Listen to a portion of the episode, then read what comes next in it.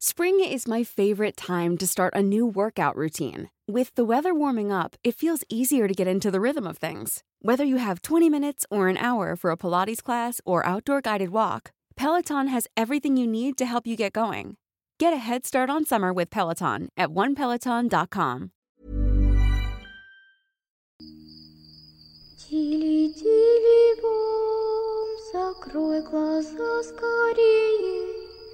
Кто-то ходит за окном и стучится в двери.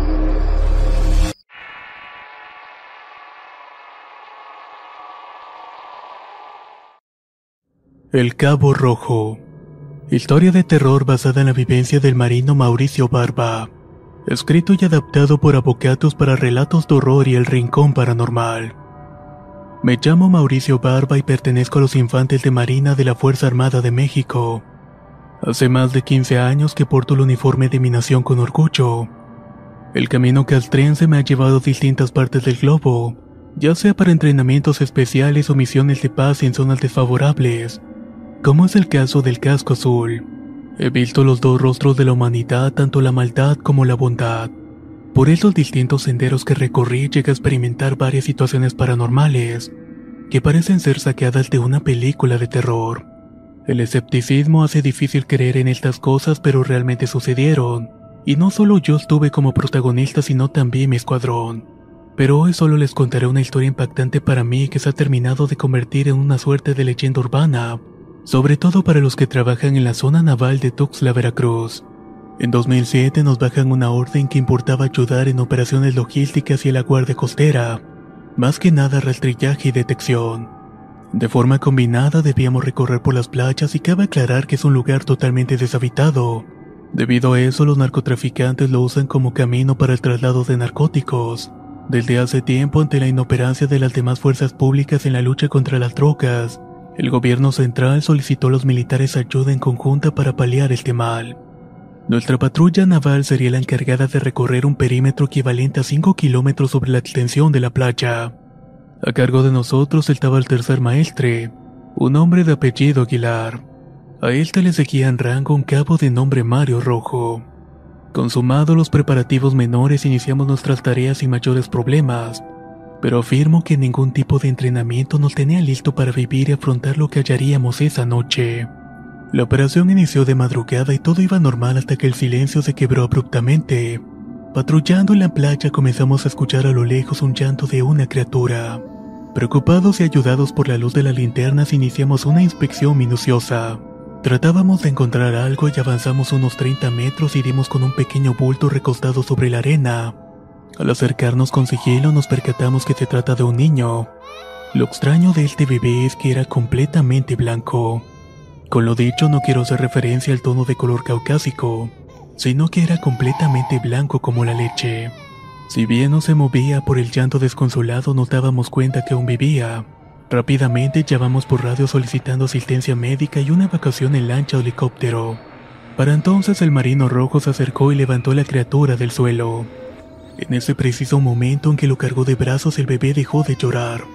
Paralelamente nuestro camarada comenta que la criatura pesaba bastante en consideración a su tamaño. Al acercarme y alumbrar con mi linterna para cerciorarme de que no estuviese lastimado, veo aterrado que este niño tenía una suerte de coraza. Tenía el cuerpo inmóvil y rígido y la piel la tenía desquebrajada como si fuera cerámica. El rostro era inhumano y tenía un hueco en su rostro donde se apreciaban dos esferas negras haciendo de ojos. Quise creer que los padres al no soportar tener un hijo con tal deformidad lo habían abandonado.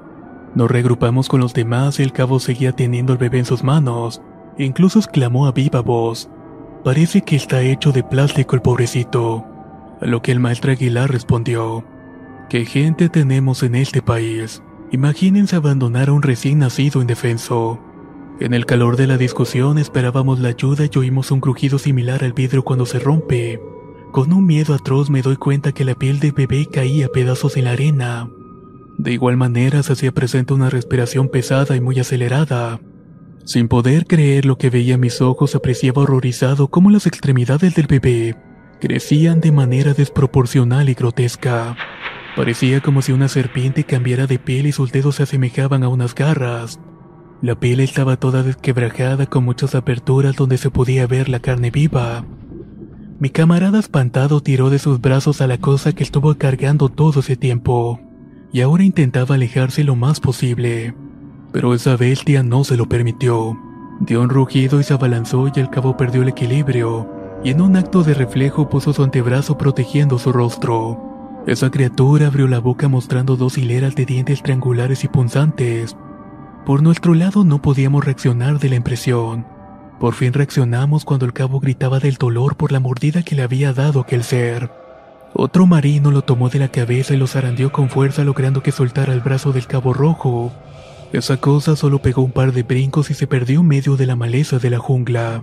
El tercer maestre llamó de urgencia solicitando apoyo aéreo por la condición crítica de rojo. Este comenzaba a tener convulsiones y sudaba con demasía. Llegó el helicóptero y un médico militar, un capitán de apellido Trejo, fue el primero en atender al Cabo Rojo. Al tomarle la temperatura exclamó muy sorprendido. Es imposible, nunca vi nada como esto. Rojo ardía en una fiebre a unos 45 grados. Comprobamos que de la boca y la nariz de nuestro compañero salía un vapor caliente y ya no hablaba, solo gritaba y se giraba continuamente. Trejo nos preguntaba si lo había mordido una serpiente para poder así administrar un antídoto. A las apuradas contamos lo que habíamos vivido momentos antes. El capitán solamente nos escuchó en silencio. Al verificar la herida en el brazo vemos que se estaba partiendo pedazos. Lo llevaron al Hospital Central de Tampico. Esa fue la última vez que vimos y supimos del Cabo Rojo. El capitán Trejo acompañó a nuestro camarada unas cuantas horas más, pero el incidente había causado un gran estupor en la cúpula de los cargos más altos, Inmediatamente se hicieron presentes oficiales de rango elevados. Así procedieron a llevarse a Rojo al hospital militar de la base, un lugar prohibido para aquel que no tuviera la jerarquía suficiente.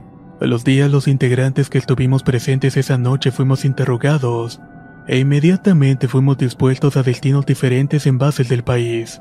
El tema se mantuvo en hermetismo total. Lo único que puedo rescatar de tal episodio es la amistad generada con el capitán Trejo, nos hicimos amigos y mantuvimos contacto frecuentemente. Es en el 2012 donde la suerte de Rojo sería descubierta. Por ese entonces el Trejo me comenta que su hermana menor había contraído nupcias con un oficial de muy alto rango, y justamente su cuñado tuvo como destino nuestra base. Platicando banalidades, Trejo comentó del raro caso que le tocó afrontar en tiempos atrás, y aquí más que respuestas se generaron más preguntas para el caso. El cuñado del capitán le comentó que Rojo había muerto el día siguiente de nuestra operación. Lo trajeron a la base naval, pero todo intento por aliviar el dolor que sufría era en vano. El cabo murió a las pocas horas de su ingreso con la piel completamente blanca y desquebrajada. Extrañamente los órganos internos se habían incinerado totalmente, y la sangre como el agua del organismo prácticamente se había evaporado del cadáver. Pueden creer o no lo que estoy contando, pero todo esto realmente sucedió. En la actualidad tengo entendido que los marinos que patrullan el perímetro de las playas veracruzanas cada tanto sienten el llanto ahogado de una criatura. Creer o no creer. Eso solo depende de ustedes. El Cabo Rojo. Historia de terror basada en la vivencia del marino Mauricio Barba. Escrita y adaptada por abocatos para relatos de horror y el rincón paranormal. ¿Qué les ha parecido esta interesante historia que nos ha compartido Bocatus? Sin duda alguna el tema de los militares es bastante intrigante, y con cada historia que nos llega nos hacen desear más y más. Déjanos un comentario para saber tu opinión con respecto a este relato, y no olvides visitar los espacios del autor que están en la descripción del video. Nos escuchamos en el próximo video.